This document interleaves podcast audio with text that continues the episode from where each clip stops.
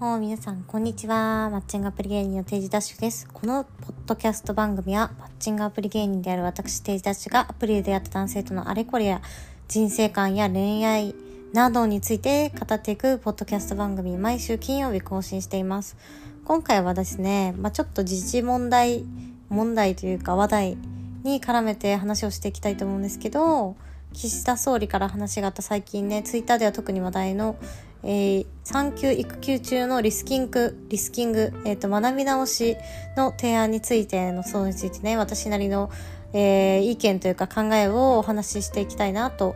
思います。えっと、まあ、この話題について多分知らない人はほとんどいないと思うんですけど、簡単に概要を話すと、まあ、少しね、メディアが脚色して伝えてる部分もあると思うんですけど、岸田総理が、えっと、産休、育休の取得が、まあ、しにくい人がいたりとか、しにくいっていう現状、取りにくいっていう現状があるっていうのを、まあ、少子化対策を、まあ、なんだろう、解決するっていうので、まあ、一つの要因として挙げていて、まあ、その産休とか育休行きにくい人に、まあ、その間にスキルアップするんだったら、まあ、帰ってくる時も還元だよね、みたいな意味で、そういうことする人だったら応援します。まあ、そういう人を応援する制度を作りますっていう、まあ、話をしていたので、まあ、産休育休中に学び直しをしろとかしましょうって言ってるわけじゃないので、まあ、その部分はね、少し拡大解釈されていて、まあ、かわいそうというか、まあ、ちょっと残念っていう感じはあるんですけど、まあ、確かに今ね、この少子化、まあ、かなり深刻じゃないですか、日本は。で、その中で、まあ、おそらく、まあ、学び直しを産休の時にできるほど余裕がある、かつ能力が高い人ってめちゃくちゃ少ないと思うんですよね。なので、まあ、実際にその、もし制度を作って、どれぐらいの人が利用して、本当にスキルアップできるのか、まあ、ちょっと見てみたいなっていう気持ちは、個人的にあると思うんですけど、もう本当に対象っていうかできる人は限られるので、そんな小さな人たちに向けての施策を今、総理直々に出してる余裕があるのかなっていうのが、まあ正直な、えー、結論です。まあそもそもその産休育休が取りにくい雰囲気があるから学び直ししたらいいんじゃないかっていうのも、なんだろうな、なんかすごい大学生のグループワークの発表会なのかなって思うほど個人的にはつながりが乏しいというか、その根拠が謎だなって思って、なんでそういう発想が出るのかっていうと多分、まあ政治家の方々っていうのは会社員だった人とかすごい少ないじゃないですか。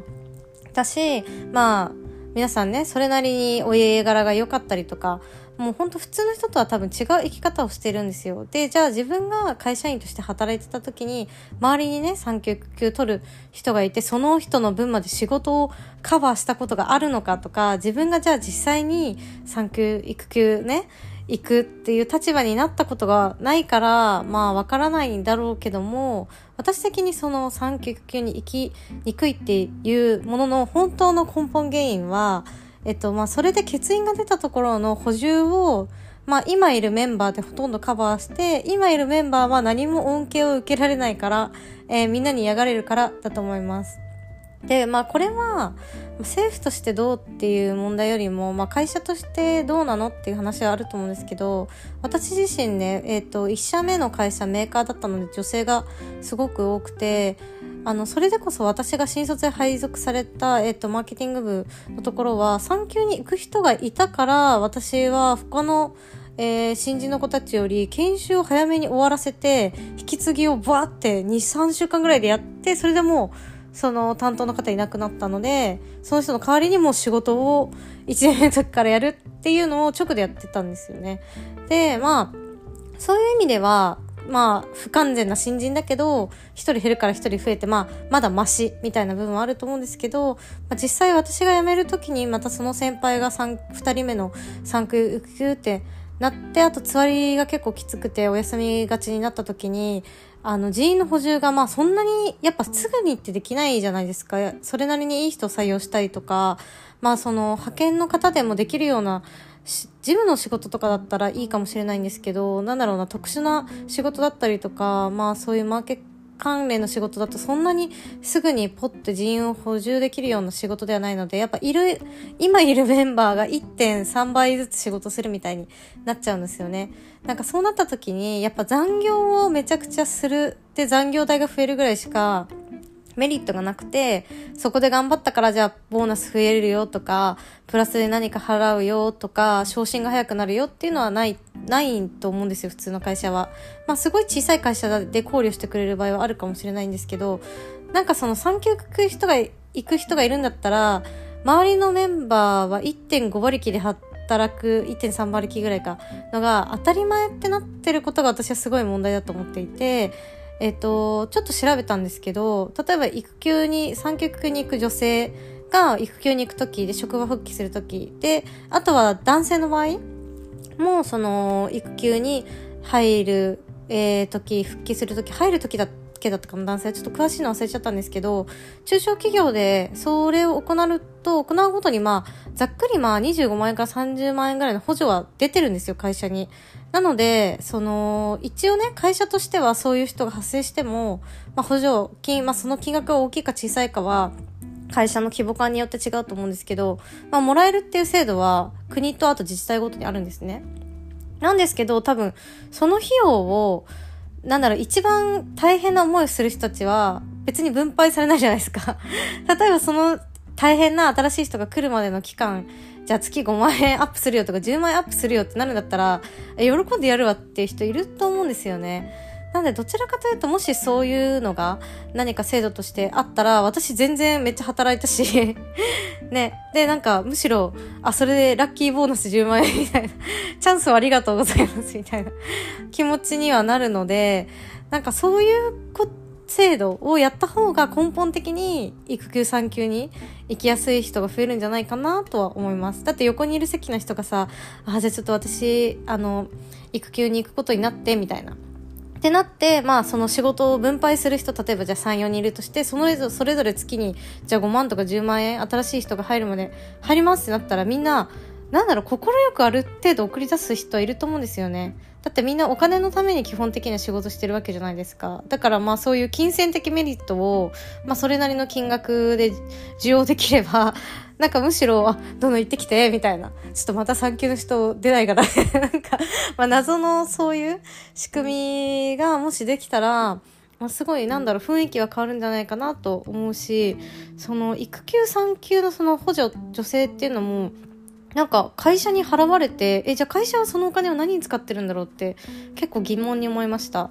あの採用活動、その欠員が出た人に対しての採用活動、採用活動とかの補助金はまた別であるんですよ。それも25万円か30万円ぐらいだったかな。あるので、それとはまた別にプラスオンで助成金とかがあるので、なんかそれをもっと、なんだろう、現場の人その産休給が入る周りの人その仕事が増えてしまう人に分配するっていうことをもっと徹底させないとただ会社の懐が あのに入っていくだけなのでその辺もどうなのかなと思いましたね。でも実際なんか産休育休に行きにくいから子供を産まないってなって少子化になってるわけじゃないと思うんですよね。本当に本当に小さな理由の一つだと思っていて、まあ、この辺、まあ、どこが一番根本原因なのかっていうのは、まあ、いろんな調査結果があるんですけど、まあ、大体3つぐらい理由があって、まあ、1つは単純に婚姻数、えー、が減少している、未婚率が高まっている、単純に結婚している人が減っているっていうことですよね。まあ、あとは2つ目の理由としては、まあ、結婚したけど、まあ、いろいろな理由で子供を持たない人が増えているっていう、まあ、説もありますし、あとは、えっ、ー、と、二人目の産み控えっていうのもあって、一人産んだけど、経済的にとか、まあ、体力的に二人産むのはしんどいよねっていう人が増えてる。まあ、私の個人の感覚的には、このところが一番要因としては大きいんじゃないかなと思います。自分も、あの、子供は欲しいなって思って、ていてずっとで、えっ、ー、と、今の彼とも話はしているんですけど、確かに一人は、まあ普通に産んで育てることはイメージできるんですけど、その産むじゃないですか。妊娠約1年して産んでで0歳から1歳ぐらいまで育ててまた妊娠して1歳から2歳の子になる子を育てながら自分がまた妊娠をして産んででそれが今度2歳の子と0歳の子。あでも私2人兄弟なんでお母さんはそれをやってたってことになるんですけどなんだろうな。その田舎で親が近くにいるとかだったらまだ広い家でねイメージできるけど都会の住宅事情で仕事もお互い共働きでしながらでも私は、えっと、実家が長野で遠いので両親の手助けもなくてっていうで2人育てるっていうのがなんかもう全く想像ができない。無理でしょって結構欲しいけど思っちゃうので、まあ、そこは何か、えー、ライフスタイルを変えるとか住む場所を大きく変える、えー、もうちょっとなんだろう神奈川県の郊外の方に行って一軒家を、えー、建てるとか今はすごい2人で話して考えてるんですけどなんかそういうところじゃないかなと思っています。まああとは個人的には、まあ、もちろんね結婚してる人も減っていきくしまあそれは発展途上国よりもね先進国の方が結婚する人が減ったり子供をね産む人が減ったりとかまあ他に娯楽があるんでね先進国だと。なるのはまあしょうがないとは思うんですけどなんだろうそのもっと根本的な原因根っこの部分に対してアプローチできる政策をねもっと目立つ形で発信してほしいなと思います。だってそんな リスキングできる人って多分もともと容量が良くて、いやできる人はいると思うんですけど、容量が良くって、あとは能力値が逆にもっと高い人が、えー、できると思うんですよね。あとはお子さんが育てやすいとか、実家の支援があるとか、もともと、まあ、経済的に困ってないから、家事もなんだろうもう全自動で全て家電フル回転家事代行入れてベビーシッターもできるみたいな人だったらそういうのできると思うリスキングっていうのはできると思うんですけどそれって全然真っそうじゃなくてもうめちゃくちゃ超小さい小さい全体の1%か2%ぐらいの人なのでなんかそういう人に向けてお金を使ってやろうっていうのは普通に効果としてはめっちゃ小さいからただ、なんだろう、政治のパフォーマンスとして言ってるんだったら、まあまあまあ、外れちゃったねって感じなんですけど、本気でそれで解決するって思ってるとしたら、かなり枝葉の議論だなと思うので、なんかその辺はもっとね、実際に子育てとか出産をしたも男性じゃなくて女性の 政治家の人がねたくさん集まってだってあそこの国会がもし半数以上とかせめて3分の1とか半数でも子育て経験してる女性とかに埋まってたらいやそれは普通にどういう人ができるんですかねみたいな。言えたと思うんですよね。あの相手が総理大臣といえど、ね、その野党の人とかがやっぱそこも、まあ、あんなおじさんたちでさ考えられるわけないじゃんって。正直思ってしまいますよね。だってなんだろう若者のじゃあ結婚させようっていうのをなんかおじさんとかおじいさんで一生懸命考えるみたいなぐらい的外れなことじゃないですか。なんだろう普通にマーケティング的に考えてなんか当事者じゃないものをもしね何かサービスとして展開するってなったら徹底的にインタビューしないと無理だと思うんですよ。なんかそういうのも本当にやってるとも思えないし、できたらやっぱ当事者の経験が今ある、むしろか、えー、過去にあった人じゃないと、なんかそういういいサービスとか制度って作れないと思うんですよね。やっぱ気持ちがわからないから。だからね、本当にもし、あの、政界進出したいっていう女性で子育て、ね、経験がある、あの素敵な人がいたら私はもう全力で応援して選挙に行こうと思うので、もしそのような方がいたらね、ご連絡ください。私は地味にあの40代、50代ぐらいになったら、あの東京都のどっかの区の、えー、区長あたりにはなりたいなと思っているので、あのやっぱああいうね政治界隈は年取ってる方が有利だからちょっとね20代30代でちょっときついなって個人的に思っているので 年取ったらねもしその時やる気があったらやろうなやろうかなって思ってるのでねその時に